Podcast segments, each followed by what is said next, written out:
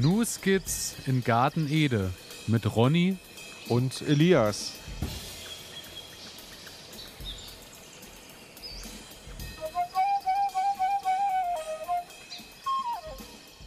Herzlich willkommen, meine Damen und Herren. Herzlich willkommen zu einer weiteren Folge Ihres Lieblingsgarten-Podcasts News Skits in Garten Ede. Und ähm, wir sind wieder zueinander geschaltet. Es ist äh, die 77. Folge. Es ist Freitag, der 22.07. Und die Temperaturen sind etwas höher als 22 Grad. Eher so aktuell äh, während unserer Aufnahmesituation liegen wir so bei 36 bis 38 Grad. Und ähm, ja, was soll ich sagen? Kinder und Hunde lässt man nicht zurück im Auto bei diesen Temperaturen, aber äh, wie ich über die Kamera unschwer erkennen kann, schwitzt Ronny für uns im Auto. Hallo Ronny, bist du da? Hallo Elias, ich bin da. Ähm, ja, ich sitze im Auto heute, ganz äh, besondere Aufnahmesituation für mich, weil wir sind auf einem Campingplatz in Wilhelmina. Ähm, glücklicherweise gibt es Internet. Ich hoffe, die Bandbreite reicht aus, äh, sodass wir hier keine gravierenden Fehler reinkriegen oder Störungen reinkriegen.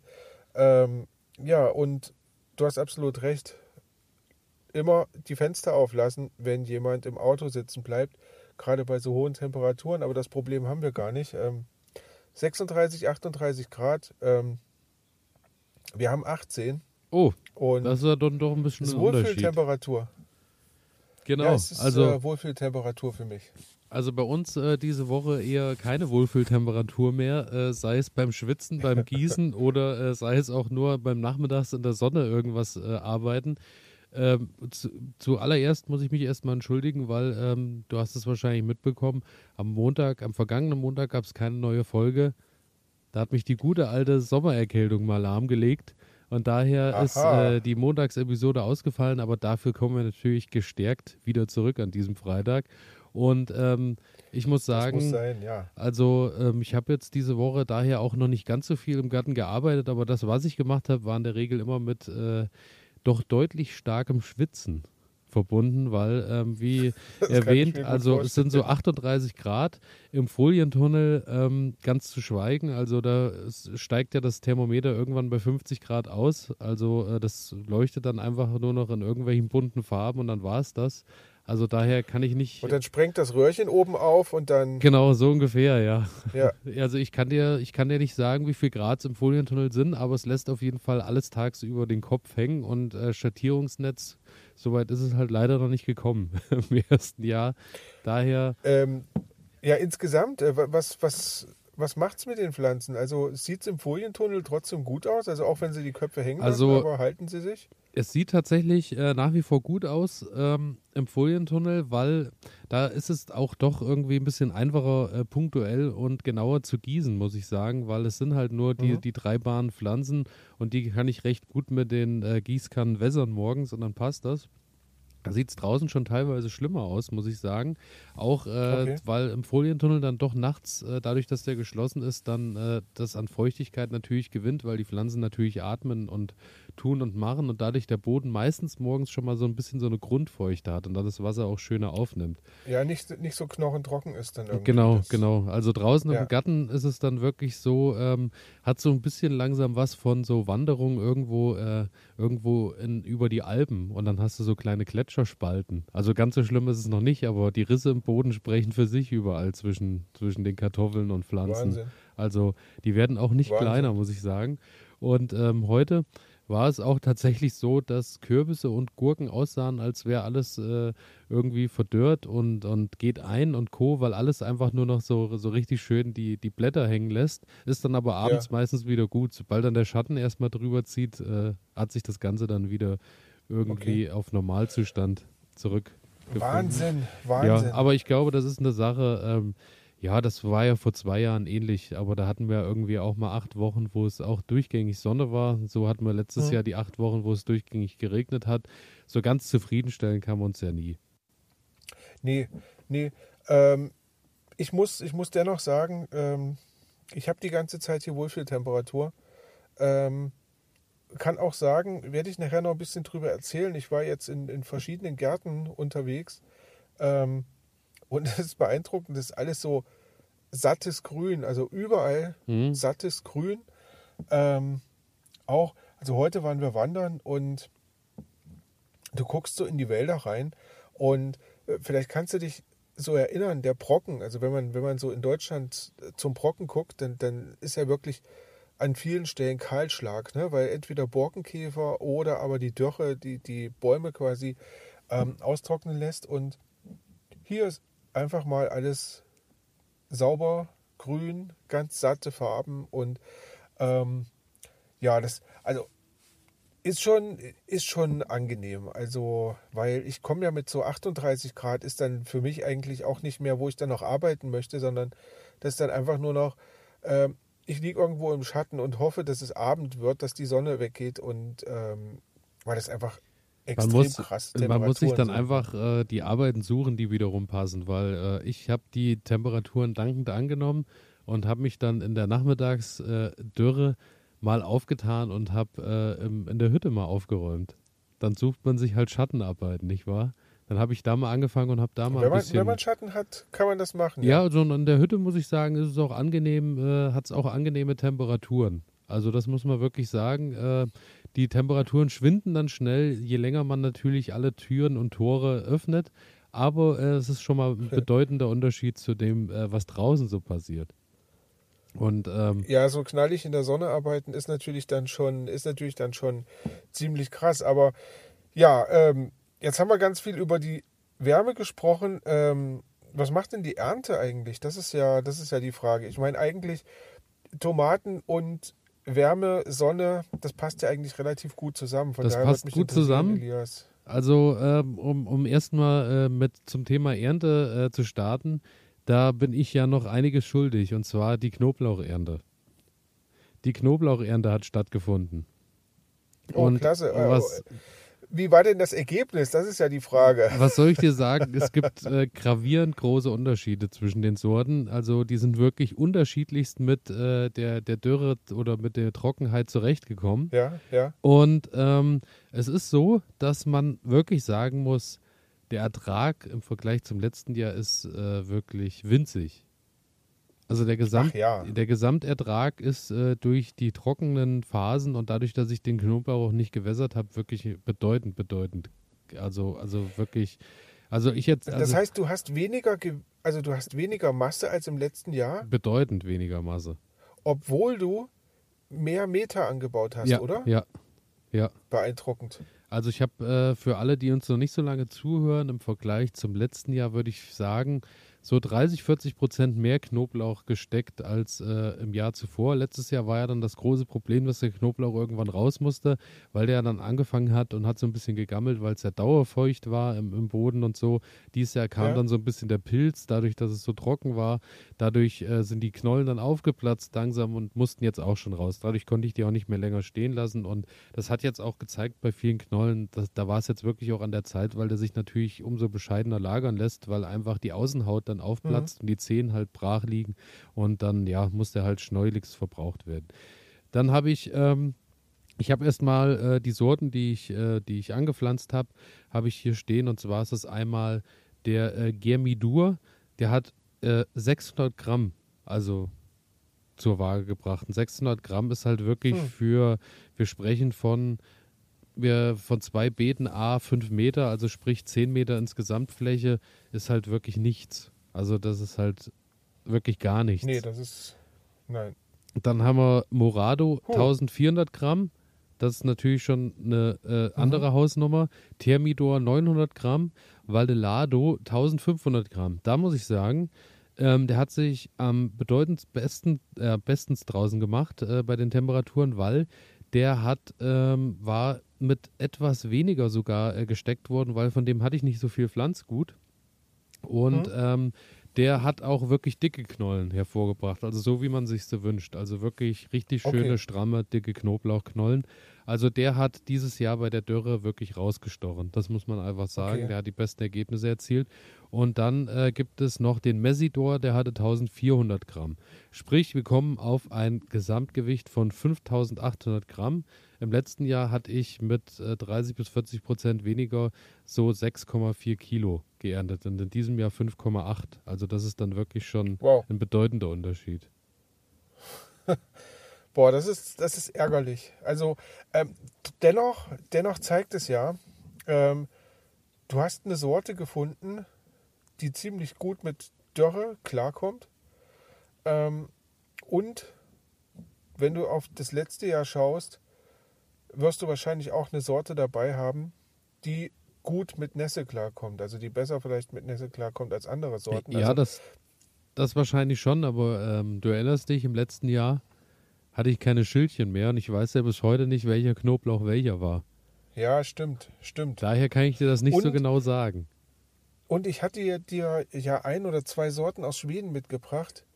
Ähm, von daher, ich, ich kann mir natürlich auch vorstellen, dass der, wenn der jetzt, ich weiß es nicht, also wenn das aber so eine schwedische Züchtung ist, ähm, dass der wahrscheinlich auch auf kühlere Temperaturen ja, und ja. auf äh, mehr Feuchtigkeit ausgerichtet ist, ähm, dann ist er natürlich in diesem Jahr ja so richtig an einer schlechten Stelle gewesen bei dir. Erstens das und äh, zweitens ist der tatsächlich auch noch draußen, weil der ja bedeutend später in die Erde gekommen ist. Mhm. Das war ja auch ähm, eine Knolle, also das war so, das habe ich im Hochbeet dann noch so ein bisschen verteilt. Der ist auch ah, noch, okay. der ist auch noch im Boden drinne. Den habe ich auch noch nicht geerntet. Äh, der steht dann noch aus, genauso wie diese Sorte, die ich letztes Jahr über Brutzwiebeln oder vor zwei Jahren schon über Brutzwiebeln gekriegt habe, diese russische Sorte, die dann letztes Jahr quasi mhm. kleine Knollen hatte. Dann habe ich dort die Zehen genommen, habe die wieder gesteckt und habe mir erhofft, dass das dieses Jahr dann große Knollen gibt, aber die sind auch, also die stecken auch noch draußen und sind äh, also immer noch genauso winzig wie letztes Jahr. Das wird dann auch das letzte okay. Jahr gewesen sein. Und ähm, das, was ich halt am Ende sagen muss, was mich auch sehr, sehr ärgert, ist, ähm, durch diesen Pilz, den ich an den, an den äh, Pflanzen hatte ja. jetzt, kann ich halt auch in diesem Jahr oder vermeide ich es auch wieder aus meinem eigenen, aus meiner eigenen Ernte wieder Pflanzgut fürs neue Jahr zu nehmen, weil ähm, ich da halt wirklich nicht weiß, welche Schädlinge und Co. ich dann schon wieder mit in die Erde bringe, dass das nächstes Jahr genauso ja. weitergeht. Und daher ja. bin ich wieder darauf angewiesen, mir halt irgendwo äh, Pflanzgut dann zu kaufen. Das ärgert mich halt schon sehr. Und ähm, zum anderen muss ich halt sagen, ich hatte zwei Beete. Eins war im Garten ein bisschen geschützt. Das stand so zwischen Erdbeeren und zwischen den Johannisbeeren und Co. war so ein bisschen windgeschützt. Dann eins stand draußen und war mehr Wind und Wetter ausgesetzt. Und da muss man sagen, das Beet, was geschützter stand im Garten, war auch äh, mit deutlich höheren Ertrag am Ende äh, zu beernten. Also da muss man einfach sagen, da war deutlich mehr zu holen. Daher auch hier äh, muss man sagen, äh, geschützter ist dann am okay. Ende doch besser. Und, ähm, das ja. heißt also, in diesem Jahr ähm, ist mit dem Knoblauch eher eine schlechte Saison. Ja, das erste Jahr von, also der, im dritten Jahr Gibt's jetzt angebaut. Erfolgsgeschichten zu feiern oder? Also äh, beim Knoblauch nein. oder meinst du beim Rest? Auf den Rest, also Knoblauch war ja jetzt eher weniger eine Erfolgsgeschichte. Also das, was äh, aktuell auf jeden Fall ins Haus steht, ist ähm, die Gurkenschwämme. Weil ja, ähm, Gurken gibt es wirklich in rauen Mengen, muss man sagen. Also wir haben, okay. äh, also was ich jetzt schon sagen kann, ist, äh, was auffällt, ist, es ist ein deutliches Ungleichgewicht zwischen äh, Salatgurken und Gewürzgurken, weil ich wirklich Unmengen Gewürzgurken habe, aber kaum hm. Salatgurken. Das kann dem oh, geschuldet das sein, dass die Pflanzen vielleicht nicht so gut durchgekommen sind oder äh, ich habe keine Ahnung, was, äh, was dazwischen steht, aber auf jeden Fall ist es so, dass es ähm, also so viele Gewürzgurken sind, dass ich eigentlich jeden Tag irgendwie fünf, sechs Gewürzgurken mit heimnehmen kann und vielleicht ähm, so vier, fünf Salatgurken in der Woche, was natürlich auch reicht vollkommen außer Frage. Mit Sicherheit reicht das, aber. Ähm, das Verhältnis stimmt halt nicht so ganz. Also werde ja. ich im nächsten Jahr auf jeden Fall ein bisschen ändern. Aber Gurken gibt es reichhaltig. Dann natürlich äh, außer Frage äh, Zucchini. Zucchini äh, muss man jetzt wieder hinterher sein. Wie viele Pflanzen sein. hast du nochmal? Ähm, ich hatte fünf Pflan oder sechs mhm. Pflanzen. Eine davon ist äh, abhanden gekommen. Auch eigentlich eine äh, ganz äh, gute Geschichte, die so immer der Gartenalltag schreibt. Äh, hatte kein Messer dabei und beim äh, Zucchini abmachen ähm, hat sich nicht nur die Zucchini gelöst, sondern die ganze Pflanze inklusive Wurzeln. Das ist witzig. Äh, ja. Zwar auch ein bisschen traurig, aber. Ja, nimmt mal in Kauf, sag ich mal, ne? Ja, also ja. das auf jeden Fall. Ähm, das, das, also das war so.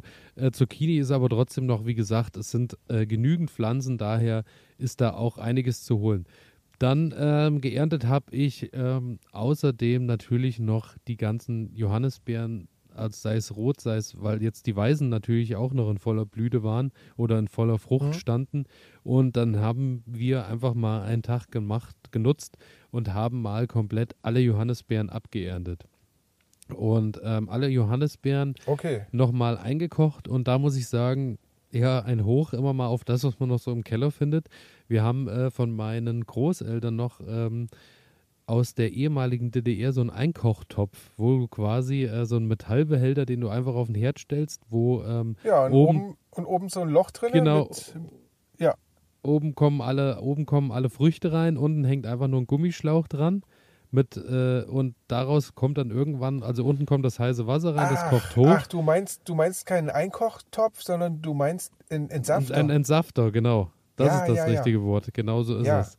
Und äh, den okay, haben das wir, heißt, du hast Saft gemacht. Genau, cool. und den haben wir reaktiviert, weil ähm, für Marmelade kochen ähm, ist ja bei Johannisbeeren, äh, bin ich da ja eher nicht bei Marmelade, sondern bei Gelee, weil äh, diese, diese ganzen Körner, das ist mir zu viel im Mund. So, und daher ähm, habe ich quasi oder haben wir quasi Saft gekocht oder haben die äh, entsaftet und haben dann daraus den Gelee gemacht. Ah ja. So, und äh, das ging dann rucki zucki mit diesem Topf. Unten kommt äh, heißes Wasser rein, beziehungsweise das Wasser wird erhitzt, das dampft und daraufhin äh, läuft irgendwann von oben der Saft aus den Früchten. Geht recht zügig. Man braucht danach auch nichts mehr äh, irgendwie durch ein Sieb drücken oder so, weil das ist schon recht, äh, also das holt schon so ziemlich alles aus den, aus den Früchten raus, muss man sagen. Mhm. Und äh, ja, dann haben wir, ich glaube, ich will nicht lügen, aber nochmal 19 Gläser Gelee eingekocht. Also, ja, kommt mal ein Stück mit. Ja, also ich denke, bis nächstes Jahr sollte Johannisbeer-Gelee satt sein, denke ich. Das sollte auf jeden Fall bei keinem Frühstück fehlen ähm, in den nächsten Monaten.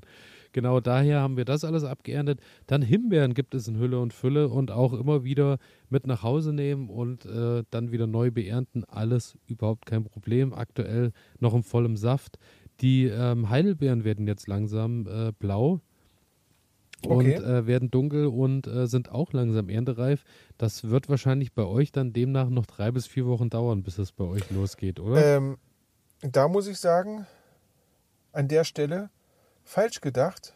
Ähm, ich esse jeden Tag kräftig Heidelbeeren. Ah. Immer wenn ich im Wald bin, ähm, esse ich Heidelbeeren. Das ist super. Also wirklich, ähm, ich weiß auch nicht, warum die hier schon früher sind. Also Du hast ja wahrscheinlich diese ähm, nordamerikanischen Heidelbeeren. Unterstelle ich jetzt einfach Vermutlich, mal. Also diese, ja, ja. Diese mit dem hellen Fruchtfleisch, oder? Ähm, das ist eine gute Frage, weil ich habe die, äh, also die, die alten, die ich jetzt schon das dritte Jahr stehen habe, äh, auf jeden hm. Fall die neuen Sorten oder die zwei neuen, die ich gepflanzt habe, kann ich dir noch nicht sagen. Okay. Das weiß ich leider gar nicht. Okay. Also auf jeden Fall, ähm, hier sind ja diese, diese kleineren ähm, voll blauen ähm, Früchte und die sind ja über und über voll. Ähm, wir haben uns in diesem Jahr auch so ein, so einen Kamm gekauft. Ja, der gute. Das heißt, wenn wir dann von unserer, von unserer Rundreise zurück sind, werden wir dann ähm, mit unseren Freunden in den Wald gehen und quasi ähm, die Heidelbeeren kämmen. Und dann werden wir da hoffentlich auch ein bisschen Gelee und ein bisschen Saft draus machen. Ähm, das ist, das ist gut. Aber ähm, ich habe mir echt, ich habe mir eine Notiz gemacht. Wir sind ja jetzt noch mal um einiges höher. Also wir sind jetzt so zwei Drittel der Länge Schwedens haben wir jetzt quasi durchfahren. Und ähm, hier stehen die Lupinen noch in voller Blüte. Das heißt, ähm, die fangen unten an und blühen oder die, die blühen schon bis, bis fast hoch zur Spitze. Und oben an der Spitze ähm, sind quasi noch die geschlossenen Blüten. Und als wir im Süden losgefahren sind, waren die Lupinen schon alle abgeblüht und es bildeten sich quasi dann schon die, ähm, die Fruchtkapseln aus. Und das finde ich beeindruckend. Also also sag's doch einfach, wie es ist. Äh, du bist quasi nicht auf Rundtour durch Schweden einfach so, sondern du bist auf Lupinentour. Du reist jetzt quasi ich, in den naja. Äh, verschiedenen Lupinenzonen umher. richtig, richtig. Nee, ich finde es beeindruckend, weil rein theoretisch bin ich jetzt, ähm, bin ich ja jetzt schon acht Wochen hinter dir her, wenn man das jetzt mal so nimmt, ne? Weil ähm, als ich im Süden war, waren wir ungefähr vier Wochen hm. im, ja, ja. im Nachgang. Ähm, und wenn ich jetzt hier oben bin, ähm, also noch nördlicher bin, ähm, und die Lupinen hier noch stehen und im Süden sind sie schon verblüht, ähm, dann würde ich sagen, bin ich nochmal zwei, drei Wochen nochmal quasi noch mal in der Zeit. Draufrechnen, ja, ja.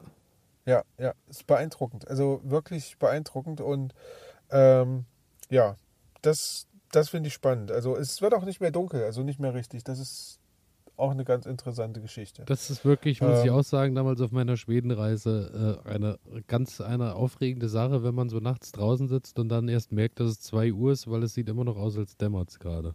Ja, ja, ganz genau. Das ist äh, unglaublich ähm, beeindruckend und manchmal auch ein bisschen komisch, aber meistens schaffe ich es nicht so lange draußen zu sitzen, weil äh, also wir werden hier gerade von Mücken aufgefressen. Das ist wirklich, ähm, hm.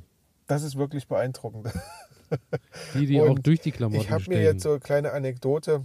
Ähm, ich habe mir jetzt ein traditionelles, ähm, ja, Schwedisch weiß ich nicht. Also auf jeden Fall ähm, ist das so ein skandinavisches Produkt. Ähm, ein traditionelles Mückenschutzmittel für die Haut gekauft. Ähm, nennt sich Beckolja. Und ähm, das ist beeindruckend. Also, du machst das Fläschchen auf der ganze Raum riecht nach diesem Zeug. Du cremst dich damit ein, alle offenen Hautstellen und du riechst wie verbranntes Holz. Also es ist unglaublich. Ähm, Klingt also muss angenehm. man drauf stehen. Muss man, muss man wollen. Also ist schon, ist schon beeindruckend und ähm, auch speziell. Also ich habe mir es noch schlimmer vorgestellt, aber ähm, ist schon krass. Also ich sag mal, das jetzt auftragen und dann irgendwie in die Stadt fahren, das sollte man lieber lassen. Eher, eher nicht, meinst du? Ja, fällt auf, fällt auf. ähm, ja, vielleicht will daher, man ja aber genau ich das. Muss auch sagen, ich muss auch sagen, gestern, ähm, ich habe ein bisschen draußen gesessen, es sind zwar Mücken um mich rumgeschwört, aber es hat mich keiner angestochen. Also von daher scheint es irgendwie zu helfen. Also mitbringen. Ja, habe ich, hab ich dabei. Ähm, wir werden das, wir werden das ausprobieren. Das, das ist sehr schön. genau. Ja, Aber ja, zurück zum Garten. Ähm, du warst bei den, bei den Himbeeren. Ja, ich muss ähm, tatsächlich mich gleich mal bei den Insekten und Mücken und Co. anschließen, weil okay. ähm, ich habe tatsächlich ähm, ja in diesem Jahr schon bereits erwähnt, dass äh, wieder ein bisschen mehr Insekten treiben und so um mich drumherum äh, geschieht im Garten. Und was sich auch wirklich rechnet, ist äh, im Folientunnel die vielen Blumen und äh, Kapuzinergräser und so, was ich überall zwischen die Pflanzen gesetzt habe, weil auch ähm, im, im, Folientunnel wirklich ein riesen Insektentreiben ist und vor allem, äh, was wirklich in, in, Hülle und Fülle da, sind, da ist, sind Hummeln. Muss ah, ich wirklich super. sagen. Und äh, Du siehst wirklich da den ganzen Tag eigentlich Hummeln drin umherschwören, die sich von einer Blüte zur nächsten kämpfen und äh, so dann da drin wahrscheinlich auch für eine gute äh, Befruchtung und Co. sorgen. Mhm. Also das sieht wirklich gut aus. Also da muss ich sagen, das werde ich mir beibehalten im Tunnel auch äh, einiges mal an Blumen dazwischen zu pflanzen. Passt, sieht nicht nur gut aus, äh, ist am Ende auch noch äh, deutlich nützlich. Das, was man zwischen den ganzen Blumen dann findet und was ich jetzt stützen musste, sind die Melonen. Ja, ist, ist vorteilhaft für alle Parteien, würde ich sagen. Ja, auf jeden Fall, auf jeden Fall. Das stimmt. Außerdem ist ja auch immer mal schön, wenn man ein paar Blumen mit nach Hause nehmen kann. Ich meine, die, die Ringelblumen und Co., die wachsen ja draußen gerade auch en masse so, dass es eigentlich für zwei Streuse äh, pro Woche reicht, aber im Tunnel äh, gedeihen sie dann doch nochmal auf eine andere Art und Weise, muss man sagen. Okay. Also, ähm, okay, also sehen, Tunnel ist auf jeden Fall von dir eine Empfehlung, oder? Also ich äh, kann bisher nichts Negatives wenn man, berichten. Wenn man Fläche hat. Das negative Statement wird dann kommen, wenn im Winter der Schnee und das Eis äh, ihn zum Fallen gebracht haben. Dann werde ich wahrscheinlich schimpfen. Aber gerade über den Sommer ist alles noch ganz schön. ja, und äh, zum Thema Melonen. Ich äh, Hab mal äh, mir die Mühe gemacht und habe jetzt mal so ein bisschen durchgeguckt, wo jetzt äh, so ein paar Wassermelonen liegen und muss sagen, ich war ganz positiv überrascht, weil ähm, jetzt mal abgesehen von so kleinen Stiezeln, die sich schon irgendwo äh, nach Befruchtung befinden, sind so vier Wassermelonen, die wirklich schon auch äh, eine gute Größe haben. Also wo ich auch davon ausgehe, dass die dann auch eine gute Größe? Also die größte ist so, da sind wir so bei einem, bei einem Handball, würde ich sagen. Vielleicht ein Stück größer noch. Ein Fußball ist es noch nicht, Okay, aber irgendwas leicht unter einem Fußball. So. super. So in dem Dreh und dann und dann noch drei etwas kleinere, aber schon, ähm, wir sind schon auf jeden Fall deutlich über, über Faustgröße. Also schon, schon da drüber. Und ähm, da muss ich sagen, das sieht gut aus. Da, die habe ich jetzt mal überall ähm, ein Töpfchen unten drunter gestellt, dass sie quasi nicht mehr auf dem Boden liegen, weil wenn das dann so feucht ist und die dann von unten quasi so in der Nässe liegen, sollen die ja nicht gammeln. Mhm. Daher habe ich da überall ein paar Pflanztöpfchen drunter gestellt, dass die ein bisschen aufgebockt sind. Und dann läuft das, denke ich, ganz gut. Und bei den Honigmelonen ähm, sieht es ähnlich aus, ist aber interessant, weil ähm, eine Pflanze hat ähm, fünf, fünf Honigmelonen, die auch schon, die sind alle so auf Faustgröße ungefähr. Die werden ja auch nicht ganz Mhm. so groß, die liegen ja so unter einem Kilo. Das sind ja diese Cantaloupe irgendwas. Die äh, werden nicht Ja, ganz ja. so groß. Äh, das sind so fünf Stück, wo ich denke, dass die es auch schaffen werden. Und dann die zweite Honigmelonenpflanze ähm, hat aber äh, gar keine ähm, Melonen dran. Das ist wirklich interessant, obwohl es dieselbe. Und auch keine Blüten oder? Nee, also kaum. Also auch Blüten, aber, aber so deutlich weniger. Ich habe dann auch gelesen, ja, das liegt auch, hängt auch damit zusammen, dass man die ein bisschen eindämmen muss und dass man die hier und da eigentlich auch mal schneiden muss, um die in eine, in eine richtige Fruchtbildungsrichtung zu kriegen und so. Aber da sehe ich mich noch nicht in diesem Jahr. Ich bin ja jetzt erst im ersten Melonenjahr. Also daher, ich hatte, ich hatte das ja letztes Jahr, ähm, da hatte ich ja auch eine Gurke, die auch so gar nicht wollte. Also die ist zwar gewachsen und mir ist auch relativ gut gewachsen, hochgewachsen, aber die hat kaum Blüten gehabt und, und wenn mal eine Blüte dran war, dann hat die keine Frucht getragen. Und also das war, hört sich ziemlich ähnlich an wie das, was du jetzt gerade sagst.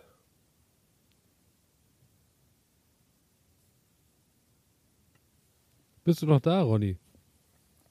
Ich bin, ich bin noch Ah, da. Jetzt, jetzt da. höre ich dich wieder. Jetzt höre ich dich wieder. Also verzeihen Sie, meine Damen und Herren, Ja. es ist äh, immer mal kurz die Verbindung zwischen uns unterbrochen oder irgendjemand anderes äh, spricht, hängt sich gerade in unsere Leitung, man weiß es nicht, aber äh, wir Genau. finden wieder zueinander.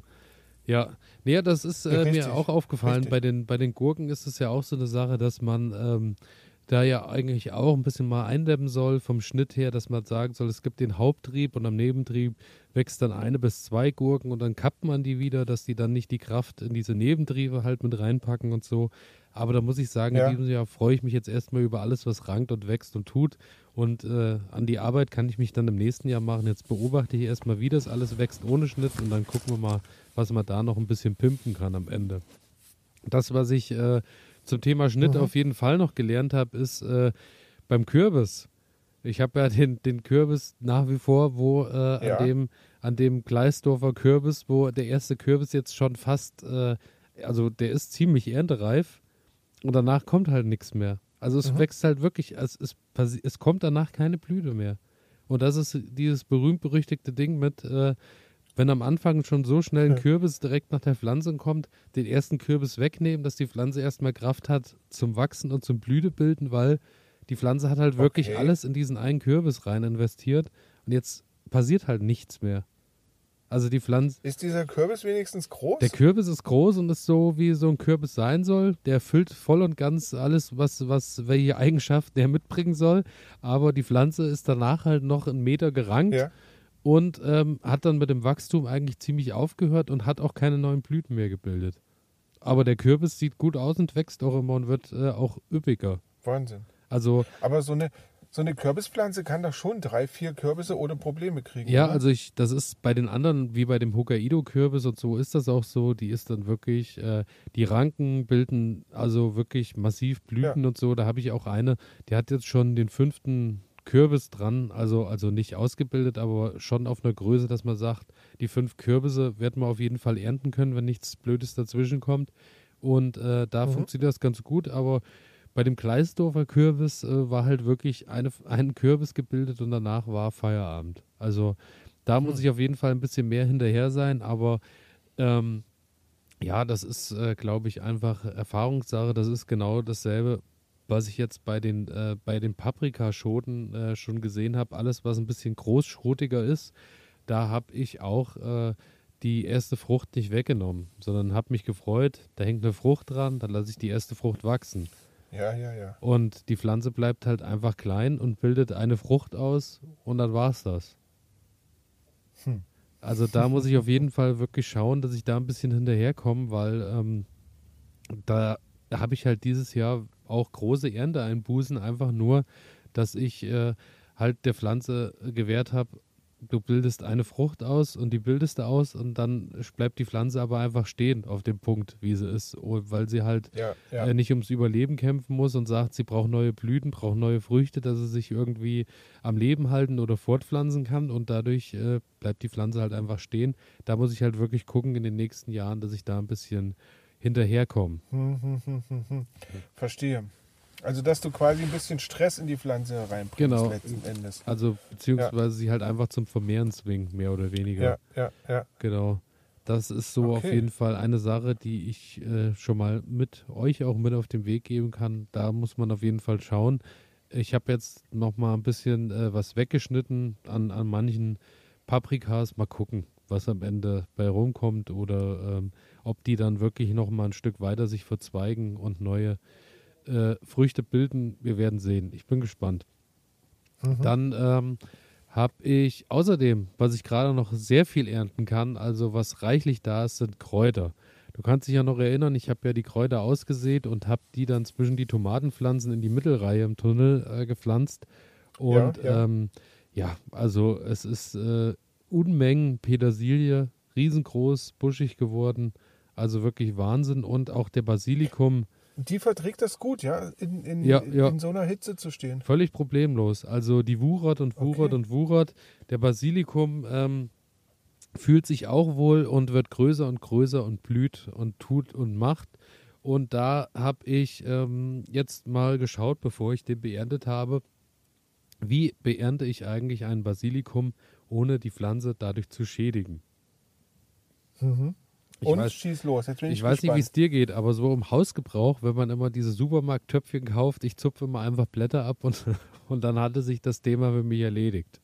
Ich glaube, viel mehr ist mit diesem Supermarkt-Basilikum äh, auch nicht, nicht zu holen oder anzufangen. Ja, äh, also den kannst du auch nicht wirklich lange halten, habe ich immer das Gefühl. Ja, das ist deswegen, ja, ja. Und jetzt musste ich mich halt mal umschauen, was macht man draußen. Und siehe da, äh, das kann ich euch auch mit auf den Weg geben, den Tipp man beerntet auf jeden Fall Basilikum von oben, sprich, man äh, sucht sich Verzweigungen raus an der Pflanze, die ähm, quasi am Stängel mehrere Blattreihen gebildet haben. Und du mhm. schneidest quasi oberhalb äh, der ersten Blattreihe an der Verzweigung ab. Quasi immer, dass die Verzweigung nochmal ein Blatt hat, wo sie nochmal Kraft und Energie rausholen kann. Und dann aber beginnt über dieser Blattreihe, wo du abgeschnitten hast, sich im besten Fall neu zu verzweigen. Und somit ja. bringst du die Pflanze quasi dazu, dass sie buschiger und buschiger und buschiger wird, wenn du das einhältst. Okay. Dass du okay. dir, wenn du einfach Blätter abreißt, dann hast du halt ein Blatt abgerissen, dann wird da halt aber nichts mehr passieren. Wenn du aber die Pflanze ja. quasi am Stängel schneidest und hast dann bei mir waren das jetzt in der Regel, ich habe den Stängel abgekappt und da waren vier Blattreihen dran. Dann habe ich die oberen drei Blattreihen mitgenommen und konnte die dann in Pesto oder was auch immer oder auf die Pizza mit ja. äh, verwerten. Und dort äh, bilden sich dann neue Blattreihen und so äh, wird der Basilikum halt buschiger. Und okay. Äh, darauf sollte man auf jeden Fall achten, weil so äh, bringt man halt die Pflanze doch zu höheren Erträgen und äh, ja, bringt sie nicht eher dann zum Eingehen am Ende. Und ich muss sagen, ich habe ja den Zimtbasilikum, den Thai-Basilikum, den Genovese und den Riesenbasilikum. Der Riesenbasilikum mhm. ist natürlich immens irgendwie. Also das ist immer noch unglaublich. Der ist ja riesig, mich. hattest du erzählt. Ja, genau. also das ist ja irgendwie, also die, die Handfläche haben wir bald geschafft mit den ersten Blattreihen von der, von der Blattgröße. Also Wahnsinn. das ist äh, wirklich verrückt. Und da habe ich mir dann äh, erstmal ein schönes Pesto draus gemacht, weil ich hatte natürlich ja dann einen ganzen Korb voll Basilikum, den ich abgeerntet habe. Und ähm, da gleich äh, auch als kleinen Tipp für alle zu Hause, die auch mal gerne Basilikum-Pesto essen und selber machen. mir war ja geläufig vorher, dass man ähm, einen äh, Eiswürfel mit äh, ins Pesto macht beim, beim Pürieren bzw. beim Mixen, weil äh, durch die hohen Temperaturen verfärbt sich das Ganze ja dann wird so dunkel, weil das einfach warm wird halt äh, und die Blätter dann okay. diese Wärme nicht abkönnen. Wenn du einen Eiswürfel mit reinmachst, bleibt das ein bisschen gekühlter und dadurch erhältst du das Grün. Das ist schon mal Tipp 1. Und so wie ich an deinem Okay gehört habe, okay. war das auch ein neuer Tipp für dich. Ja, kenne ich nicht, kenne ich nicht. Also bin ich, ich höre, ich höre zu. Und äh, Tipp 2, was ich schmerzlich erfahren musste, war, ähm, mein Basilikum hat im Anschluss äh, recht bitter geschmeckt. Und äh, ich habe dann rausgefunden, warum, weil äh, das wohl am Olivenöl liegt, was äh, nicht ganz so gerne gemixt wird. Und auch die Blätter des Basilikums äh, sind wohl auch äh, für den Mixer nicht ganz so gut gemacht, weil das wahrscheinlich dann auch noch wärmer wird als beim Pürierstab oder wie auch immer.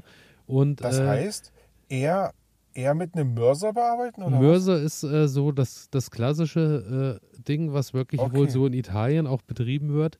Oder Aha. halt aber mit, eher noch mit dem Pürierstab, aber im Mixer mit dem Dauermixen ähm, und Umdrehung und Co. Äh, scheint wohl nicht das Beste zu sein. Weder für Basilikum noch fürs Öl.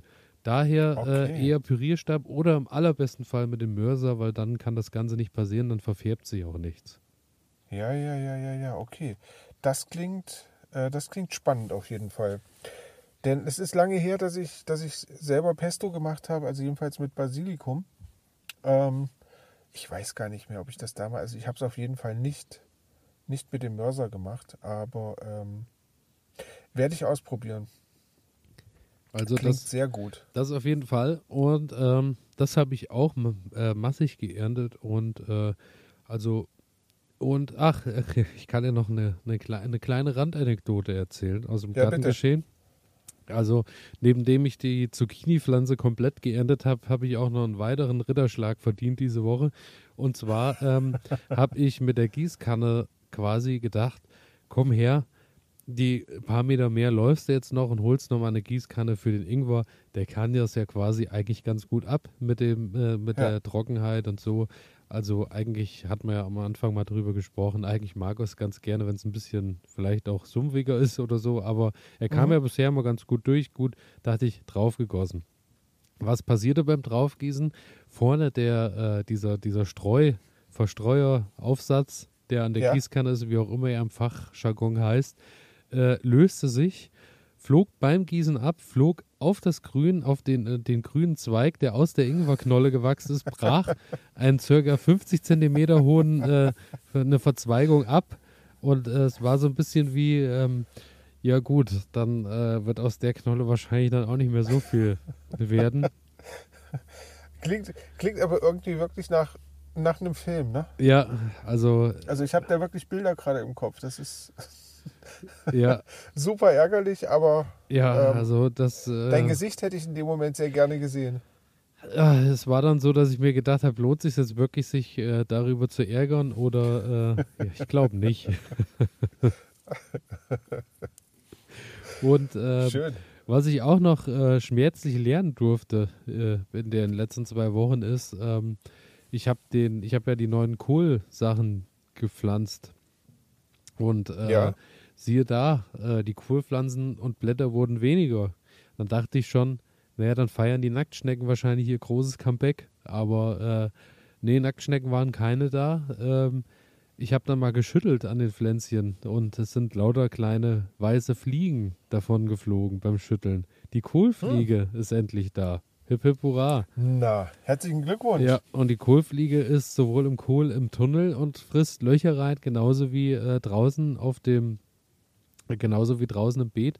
Und daher habe ich mich jetzt mal aufgemacht, habe die alle mal ein bisschen ausgeschüttelt und habe jetzt endlich dann auch mal wieder meinen Kohl, mein Gemüseschutznetz äh, drumherum gebastelt, weil ähm, ohne okay. das Netz scheint es nicht zu funktionieren, weil äh, die Kohlfliegen waren wirklich sofort an den Jungpflanzen und haben die wirklich auch großzügig abgemäht. Ist das ärgerlich? Ja, also das ist, äh, also daher kann ich euch nur raten, äh, gerade jetzt auch, wenn das so trocken ist, ähm, wenn ihr Kohlpflanzen irgendwo habt, immer äh, am besten gleich was drumherum machen, dass die Fliegen gar keine Chance haben, weil mhm. ähm, Hausmittel oder Gegenmittel gegen Kohlfliegen ist wohl äh, recht schwierig. Äh, da gibt es wohl nicht so viel und das Einzige, was wirklich ist, die Kohlfliegen halt einfach abhalten davon, dass sie an, ihren, ja. an ihre Wunschpflanzen kommen. Ja, und ich sag mal, absammeln bei der Kohlfliege ist, glaube ich, ist eher auch müßig, ja, auf jeden Fall, auf jeden Fall. Und ähm, dann äh, kommen wir noch zu Platz 3 der Schädlinge. Die Wühlmäuse verbreiten sich hervorragend aktuell im Garten. Mm. Beim Gießen ist äh, ganz wunderbar. Beim Gießen, wenn ich äh, quasi mit, nur mit Strahl gieße, ähm, tun sich ab und an neben den Pflanzen direkt die Löcher zu den Tunneln auf. Kenne ich. Und du siehst dann quasi schön überall äh, die ganzen Gänge und Tunnel.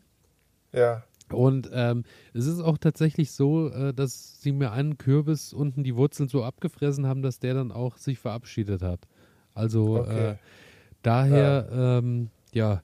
muss ich da ein bisschen schauen. Also falls jemand von euch da draußen äh, eine Idee hat oder vielleicht noch ein gutes Hausmittel gegen Wühlmäuse, bin ich euch auf jeden Fall sehr dankbar. Knoblauch. Knoblauch, genau, Schnapsflaschen du hast ja leere. 5 Kilo. Ja, genau. Den teile ich nicht auch noch mit den Wühlmäusen. Ja. Katzen. Ah, das ist ärgerlich. Was auch immer. Irgendwas hm. muss ich mir da noch einfallen lassen. Nicht, dass ja, die mir am Ende noch äh, die restlichen unbedingt. Sachen auch noch abnagen. Ach, richtig, weil das geht ja ganz schön in die Ernte dann nochmal. Ja, auf jeden Fall. Hm. Greifvögel. Ja, klingt, klingt nicht wirklich gut. Aber das erklärt auch, warum wirklich so viele Greifvögel in letzter Zeit über meinem Garten unterwegs sind, wahrscheinlich. Also entweder es hat, es hat mit den hohen Temperaturen zu tun, ja. dass die einfach schon darauf lauern, dass du es irgendwann nicht mehr schaffst, ja. aus dem Garten rauszukommen. Ich, genau, ich hatte schon Sorge um meinen Hund, aber bisher hat sich noch keiner dran getraut. Aber ähm, ja, dann sind es wahrscheinlich doch eher die Wühlmäuse, die. Es ist so. Mein, das wäre ja optimal. Ähm, ja, das wäre natürlich im besten du, Fall, aber so, das glaube ich nicht. Nee, ich, ich glaube, so, so ausgiebig ähm, schlagen sie dann doch nicht zu. Ja, ja. Das ist. Oh, aber ähm, das sind keine guten Aussichten. Ach, alles gut. Es wird alles perfekt. Wenn jetzt erstmal die große Tomatenrunde losgeht und äh, ich habe schon ja. äh, zwei Hände voll Tomaten äh, ernten dürfen, und okay. äh, die, die werden jetzt alle nach und nach, die fangen jetzt an und kommen in Farbe und Form. Äh, es dauert nicht mehr lang. In zwei Wochen werde ich dir berichten können, dass ich äh, mit äh, meinen Kürben zu Hause nicht mehr weiß, wohin bei den ganzen Tomaten. Sehr schön. Es Sehr wird passieren. Kannst du, es wird passieren. Kannst du einkochen ohne Ende. Ähm, in dem Zusammenhang, wo du gerade von Tomaten sprichst, habe ich noch einen kleinen Tipp. Ähm, und zwar, wir hatten einen Zwischenstopp in Ockelbu. Ähm, relativ kleines Städtchen, ähm, so kaum erwähnenswert. Aber dort gibt es einen, ähm, ja, so eine Gartenanlage, ähm, nennt sich Wie Dret Gordana. Ähm, und das war wohl früher ja, so eine Art, ich sag mal so eine Eisenhütte irgendwie. Also die haben da wohl gestanzt und gewalzt und, und ja, halt irgendwie Eisenproduktion betrieben. Und vor einigen Jahren wurde das Gelände jetzt umgebaut und, und wurde umgewidmet, ähm, sodass man ähm, aus dem Herrenhaus so ein, so ein Hotel mit, mit einem Café gemacht hat und aus den Ländereien, die rundherum liegen, ähm, ja, hat man so Gärten angelegt. Und, und da gibt es einen Rosengarten. Also ich bin nicht der riesengroße Rosenfreund, aber ähm, du bist in diesen Garten reingekommen und es hat einfach nur extrem nach Rosen gerochen, also wirklich ganz, ganz angenehm. Und es war so ganz toll angelegt, ne? also mit, mit ähm, die Beete waren ganz akkurat ähm, gezogen, ähm, wie so mit einem Zirkel und du konntest dann quasi ringsrum immer laufen und dann hatten die, ich kann jetzt nicht sagen, wie viele verschiedene Rosensorten die dort hatten, aber die hatten quasi Rose an Rose an Rose. Und das waren immer verschiedene Sorten. Ganz, ganz toller Anblick.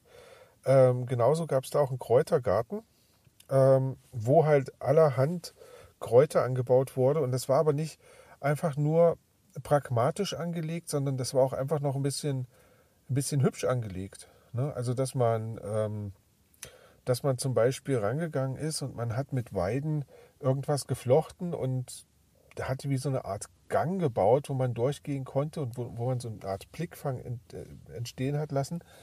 Ähm, ja, und daran waren dann die Kräuter angeschlossen. Und jetzt komme ich zu den Tomaten. Ähm, dort gab es ein Gewächshaus. Ich würde sagen, ja, vielleicht das Doppelte oder Dreifache von der Größe deines, deines Tunnels. Okay. Ähm, und da standen Tomaten an Tomaten an Tomaten an Tomaten. Das war unglaublich. Ähm, und ich bin da mal durchgelaufen. Und auch da jede Sorte, also von jeder Sorte gab es, würde ich jetzt mal schätzen, zwei Pflanzen. Ich kann das jetzt nicht für jede Pflanze genau sagen, aber so ungefähr für jede Sorte gab es zwei Pflanzen. Und dann war aber ringsherum und in der Mitte ähm, waren dann quasi unterschiedlichste Tomatensorten angebaut. Ähm, ich muss jetzt schätzen, 50 bis 70 verschiedene Tomatensorten, würde ich einfach mal sagen. Ähm, ganz, ganz toll. Da war alles Mögliche dabei. Ähm, hat ziemlich gut funktioniert und es sah natürlich auch atemberaubend aus. Und dann gab es da eine Chili, ich weiß nicht, ob du die schon kennst. Und zwar nannte die sich Vampir. Davon habe ich noch nichts gehört, nee. Gut. Ähm, dann müssen wir das mal auf die Liste schreiben. Ähm, hat sich so dunkel eingefärbt, diese, diese Chili. Ähm, ja, also das heißt, an der Stelle, wer mal irgendwie in der Gegend ist, wie Tret Gordana ähm, in Oggelbo, lohnt sich auf jeden Fall, ist, ähm, ist eine kleine Fahrt wert, ähm, kann man sich mal anschauen und sich so ein paar Inspirationen holen, wie man vielleicht selber auch seinen Garten ein bisschen gestalten könnte. Also ich für mich habe ein bisschen was mitgenommen. Mal gucken, was man umsetzen kann, ähm, weil, naja, man muss sich vorstellen, dort gibt es natürlich einige Gärtner und dann auch Profis, die das anlegen. Aber ähm, so Ideen und Inspirationen für den eigenen Garten, ja.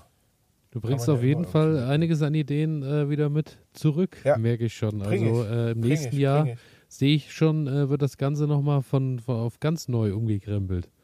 Da werde ich ähm, doch tatsächlich, also da möchte ich noch ein bisschen was ändern im Garten. Das, ähm, weil ich beobachte das jetzt hier immer wieder. Wir waren auch in, in so, ähm, ja, wie soll ich sagen, in so Freilichtmuseen und da waren dann halt auch Bauerngärten angelegt. Und ähm, naja, man, man guckt sich das halt immer so an und, und nimmt sich so ein paar Ideen mit. Ich mache immer ganz fleißig Fotos und ähm, dann schaue ich mal, was sich da so bei der Auswertung ergibt und was man dann mitnehmen kann für, für den eigenen Garten. Von daher, ja. Ich bin gespannt. Und für alle äh, von euch, die äh, dazu auch noch Bilder sehen wollen, regelmäßig und auch sonst sehen, was Ronny so erlebt, äh, Instagram Newskits. Newskits. Newskits, ganz genau. Immer ähm, abonnieren und nicht verpassen, wo Ronny gerade unterwegs ist und äh, dort nicht nur die schönsten Gärten, sondern auch äh, viele andere schöne Dinge irgendwie Richtig. Sehen. Das heißt, Hausaufgabe für euch, Nuskizzengarten Ede und Nuskizz einfach mal abonnieren und ähm, ja, sich von uns ein bisschen inspirieren lassen, was man äh, im Garten machen kann und was man äh, vielleicht lassen sollte. Und ähm, ja, wir sind natürlich auch immer sehr gespannt, ähm, was ihr so in euren Gärten treibt und ähm, lassen uns natürlich von euch dann auch gerne inspirieren. Genau so ist es. Und äh, uns hat auch wieder mal ähm, eine E-Mail äh, ist, ist bei uns eingetrudelt. Und zwar äh, hat der Thomas bezugnehmend äh, geschrieben zur Rhabarber-Folge. Oh. Der, der Barbar unter den Gemüsen, so wie ich mich noch erinnere. Ja, und zwar, ähm, ihr hattet heute die Rhabarberfolge. Die Blüte kann man wie Blumenkohl verarbeiten. Schmeckt etwas saurer als normaler Blumenkohl. Ich habe den gerne zwei Drittel Blumenkohl und ein Drittel Rhabarberblüte mit Mehlschwitze im Backrohr und dann mit Käse überbacken. Also das schon mal als kleiner Tipp an dich. Das ist ja ein Ding. Und jetzt okay, wird es noch, äh, noch interessanter. Die Blätter als Mulch verwenden oder eine tolle Jauche damit ansetzen. Dort hat man ganz viel Kali drin. Gut für die Fruchtbildung und Überwinterung von Beerenobst. Ich hoffe, ich konnte euch etwas helfen. Schöne Grüße und viel Spaß im Garten, Thomas. Ja, Thomas, äh, vielen herzlichen Dank. Das klingt äh, super. Also wir als Jauchenfreunde natürlich, ähm, Auf jeden Fall. Unglaublich bei, gut. Bei Kalium werde ich hellhörig. Vielleicht bist du ja jetzt auch ähm, dazu übergegangen zu sagen, kommt eine kleine Ecke, die stelle ich dem Rhabarber zur Verfügung. Kann er nicht Aber schaden. nur zum Jaure machen und für Kalium für, für den Rest quasi Opferpflanze. Ja gut, ja gut. Aber vielleicht kannst du ja, vielleicht kannst du ja noch was mit der Blüte anfangen, ne? Ja, oder so, ja. oder so, genau. ja, dann vielen Dank, Super, Thomas, für deine das Nachricht. Das ist echt ein guter und, Tipp, ja. Ja, und wir freuen uns immer über Nachrichten, ähm, die äh, irgendwie bezugnehmend sind oder äh, mit euren Ideen, was man sonst noch so machen kann mit den Pflanzen, einfach an elias.garten-ede.de oder halt einfach über die Instagram-Seiten. Genau. Und äh, damit bin ich auch mit meiner Liste durch. Wie sieht es bei dir aus? Ich bin mit meiner Liste durch. Ähm, ja, dann würde ich sagen, äh, hören wir uns dann am Montag wieder zur Pflanze der Stunde, oder? So sieht's aus. Genau Elias, so ist es. Ähm, bis dahin ja, dann, wünsche ich ähm, dir alles Gute. Ähm, euch da draußen ein schönes Wochenende. Ähm, natürlich wie immer frohes Gärtnern. Genau.